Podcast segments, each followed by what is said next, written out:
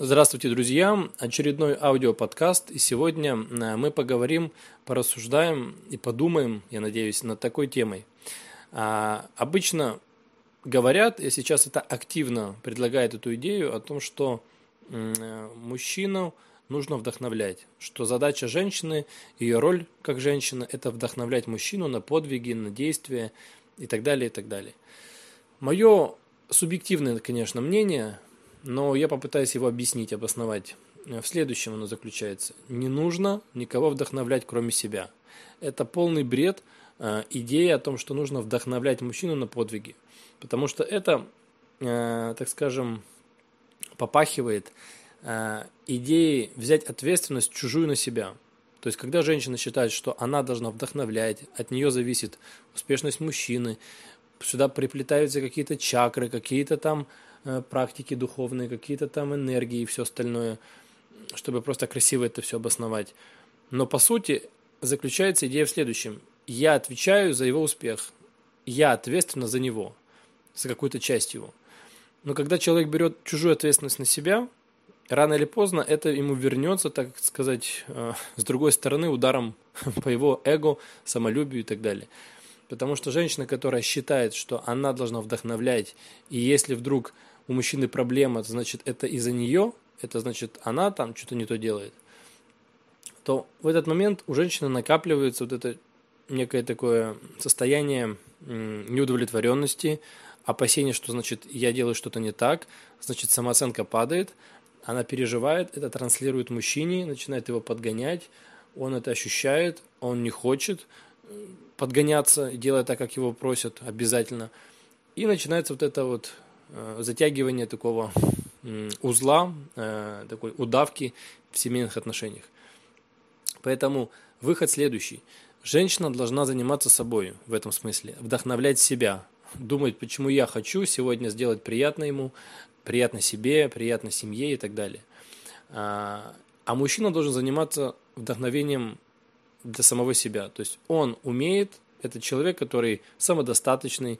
Любой человек, мужчина и женщина, это самодостаточный человек, система, единица, которая умеет себя вдохновлять, мотивировать, подгонять и так далее, и так далее. Другое дело, человек хочет это делать или не хочет. И, конечно, в идеале, когда есть э, возможность порадовать не только себя, но и там, свою женщину, девушку, жену какой-то победой, супер отлично. Значит, он может э, иметь дополнительную мотивацию в лице жены. То есть я хочу сделать и ей приятно. Я хочу, чтобы она была свидетелем вот моей победы. И этого достаточно для его вдохновения. Но для этого не надо со стороны вдохновлять, мотивировать и потом жаловаться, что вот не получается вдохновить, он упертый. Поэтому это задача каждого. И еще вот в эту же, так скажем, копилочку отношений – такая идея, тоже которая очень активно витает. Она о следующем. А, человек в отношениях обычно уходит в какую-то крайность. Особенно это ярко видно, да, и у мужчин, и у женщин. Но разберем женщин, потому что чаще всего они как бы ищут ответы на вопросы, почему в отношениях проблема. Поэтому не суть, но разберем на их примере. Если надо, будет потом и на мужчинах. Вот крайности какие? Первая крайность – это женщина, будем так говорить, спешит в отношениях. Она торопит. Она, допустим, говорит следующее. Если ты не купишь мне, или мы не съездим, или этого не будет, значит, ты меня не любишь. Она может это говорить вслух, прямо в лицо. Она может это показывать всем видом, намекать. Но так или иначе суть одна. Она манипулирует и ставит как бы человека перед фактом. Или ты делаешь то, что я скажу, или ты меня не любишь. То есть некий шантаж, а, манипуляция, где есть условия, где есть условная такая, скажем, любовь. Так или иначе, это закончится тем, что будут конфликты, ссоры и даже развод. Потому что никто, никакой человек, ни мужчина, ни женщина не хочет ощущать постоянно себя вот в таких вот условиях. Или я делаю, и я хороший, или я не делаю, и я плохой. То есть невозможно расслабиться, невозможно сделать то, что ты хочешь. Надо делать только то, что от тебя ждут. Вот. А, и вторая крайность, когда девушка, женщина, она наоборот как бы притормаживает отношения, она старается не разгонять их. То есть она наоборот начинает переживать, стесняться, э, жаловаться как-то, депрессовать даже, если видит активное проявление заботы в свой адрес. То есть женщина, ну, будем так говорить, переживает, боится следующего. Если сейчас так активно ухаживают за мной, дарят подарки, внимание, все, значит, когда-то придется отплатить, когда-то выставить счет, я не хочу потом быть должной. Поэтому лучше пусть все будет вот минимально. И в том и в другом случае, в этих крайностях, все это вызывает внутренний страх. А в ситуации, где она спешит и манипулирует, если то, а, здесь включается страх. Страх чего? Что если вдруг перестанет дарить э, подарки, внимание уделять такое, какое я хочу, все, значит, отношения разрушатся, я буду не нужна, одиночество, я плохая, некрасивая, ненужная говорит страх. И в другой ситуации тоже говорит страх. Страх, если я сейчас начну говорить искренне о своих желаниях, о том, что я хочу получать в отношениях, не хочу получать, что мне нравится, чем я мечтаю, э, значит, человек в какой-то момент скажет, да иди ты со своими там желаниями или не хочу, и уйдет, и я останусь одна.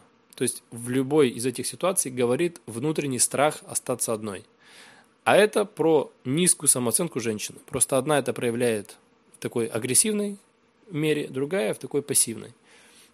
То же самое с мужчинами. Есть мужчины, которые активно штурмуют вот начало отношений, они ускоряют, подгоняют э, к серьезным отношениям, к постели или то, что, так скажем, на что цепляются девушки, на что ведутся, это на идею Э, свадьбы. То есть достаточно мужчине через месяц-два сказать, давай узаконим отношения, давай сыграем свадьбу, ты, не, ты мне так нужна, ты такая классная, все. Большинство женщин, ой, да, точно надо. При этом они не чувствуют, что они хотят, они не обращаются к своим чувствам, они ведутся на пожелания мужчины, потому что предлагают же сейчас, потом, если я вдруг захочу позже, по-настоящему, сейчас я не очень хочу, то он откажет, все, я потеряю его. Опять говорит страх остаться одной. Поэтому так или иначе все вот эти кривые стратегии ведут, ну, грубо говоря, к разводу. И ужасно, когда развод происходит тогда, когда уже пожили лет пять вместе, потерпели, подержались, пока этот горю, эта горючая влюбленность еще было. Уже дети появились, и приходится еще вопросы с детьми решать. Поэтому выход один, будем так говорить, ну, оптимальный, чтобы не было крайностей. Задача фокусироваться на одном – на своих чувствах. Опять же, возвращаемся к ответственности к самому себе. Не кого-то вдохновлять, не за кого-то отвечать, а только за себя. И вот здесь надо понять простую вещь. Ответственность, которую вы берете только за себя в паре, вы за себя, он за себя, заключается в следующем. Вы спрашиваете регулярно и ищете внутри в себе ответ, что я хочу сейчас, что я чувствую, или что я хочу чувствовать, и наоборот, что я не хочу сейчас, и что я не хочу чувствовать. И когда это происходит, я это называю внутренним, внутренней честностью. Вы внутренне с собой честны, вы понимаете, чего вы хотите, чего не хотите. Да, я хочу быть с ним. Да, я пока еще в состоянии э, наблюдения за собой, за нашими отношениями. Мне он нравится, но я еще хочу дозреть. Это не значит, что я там ищу параллельно кого-то. Нет, я в этих отношениях развиваюсь, и мне еще нужно время, чтобы окончательно захотеть. Или он тоже так внутри в себе размышляет. Или наоборот, я понимаю, что я уже созрел, я хочу, мне кажется, что пора, что так будет логично, комфортно и так далее, и так далее. И здесь следует Вторая, второй этап – это внешняя честность. Это когда я не боюсь в этих отношениях, неважно, мы неделю встречаемся, месяц, год, я не боюсь, то есть чего не боюсь изначально? Не боюсь остаться один, я не боюсь, что мы разойдемся. И поэтому я могу спокойно, с любовью, с уважением поделиться с человеком своими чувствами. Не в упрек, не в условия это ставить, а просто сказать, знаешь, ну, допустим, там, девушке, знаешь, я сейчас очень сильно хочу крепких отношений. Я бы хотел, чтобы у нас это получилось. Ты мне нравишься, или я в тебя влюбился, или я в тебя влюблен, или уже начинаю не просто влюбляться, а любить по-настоящему. И мне кажется, что логично было бы так или иначе задуматься о серьезных отношениях, там, расписаться, допустим, ну, к примеру, или это говорит женщина, как угодно. Она это говорит, потому что она имеет право, этот человек имеет право в паре это просто высказать спокойно. Он не претендует, он не требует, он просто высказывает свое мнение, свои желания.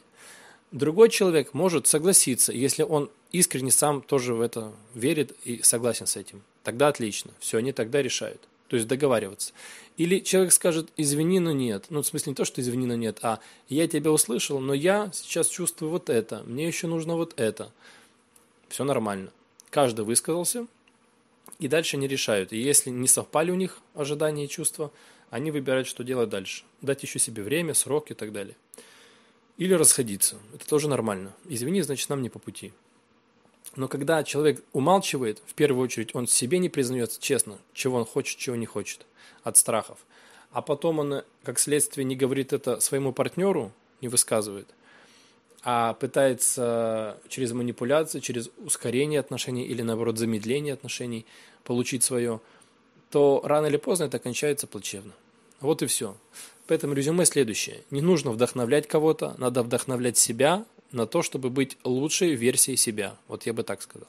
И заниматься собой, а, радоваться жизни, производить, так скажем, некие блага и э, нести радость, улыбку, свет, как хотите, вовне, тем, что вы занимаетесь любимым делом, на работе, дома, еще что-то делаете. И это будет приятно вашему партнеру. Это будет, будем так говорить, вдохновлять. А, поэтому вдохновлять и работать с собой, над собой, ответственность нести только за себя и помнить про честность внутреннюю, а потом и внешнюю. Для начала начните честно говорить себе внутри, что вы хотите, чего вы не хотите в отношениях. Это уже начнет сдвигать очень много. В общем, подумайте, переслушайте, если нужно, эти мысли мои, такие, может быть, сумбурные, а, такие, так скажем, на экспромте, но захотелось поделиться и это все зафиксировать вот в таком вот формате аудио. До новых встреч, хороших вам отношений и ответственности только за себя. Удачи!